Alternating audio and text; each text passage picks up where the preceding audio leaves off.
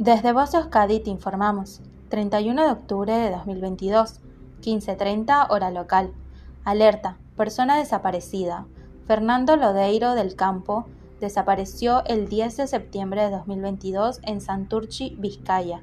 Tiene 46 años, mide 1,73 m centímetros y pesa 75 kilogramos. Sus ojos son de color marrón y su pelo es de color negro. En el momento de su desaparición llevaba polo y pantalón de deporte. Para visualizar o compartir nuestro cartel, accede a nuestras redes sociales o canal de Telegram. Fin de la información. Voz Euskadi, entidad colaboradora del Departamento de Seguridad del Gobierno Vasco.